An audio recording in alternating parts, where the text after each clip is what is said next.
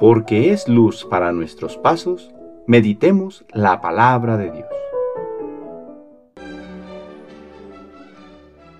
De la carta del apóstol San Pablo a Tito, capítulo 1, versículos del 1 al 5. Yo, Pablo, soy servidor de Dios y apóstol de Jesucristo, para conducir a los elegidos de Dios a la fe y al pleno conocimiento de la verdadera religión, que se apoya en la esperanza de la vida eterna.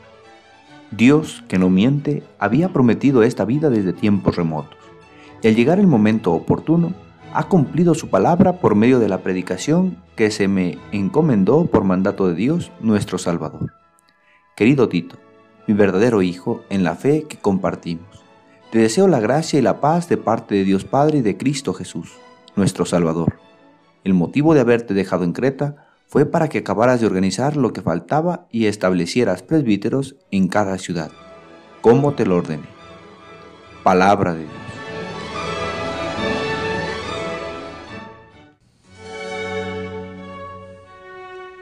Hoy, miércoles 26 de enero, celebramos la memoria de los santos Timoteo y Tito, obispos.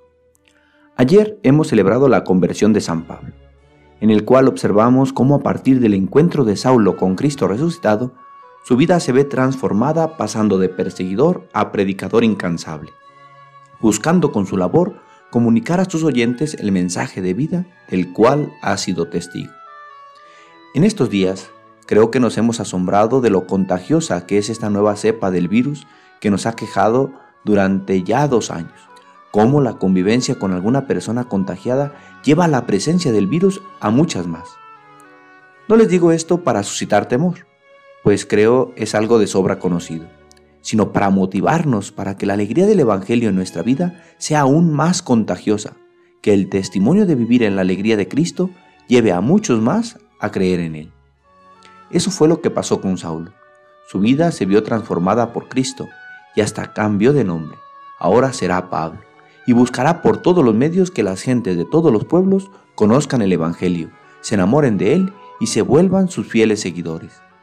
Hoy celebramos a dos hombres que al paso de la predicación de San Pablo se adhirieron a él, se convirtieron en sus colaboradores y Pablo los dejó encargados de la iglesia de Éfeso a Timoteo y de Creta a Tito, como obispos, para ser continuadores de la obra de evangelización comenzada en aquellas comunidades.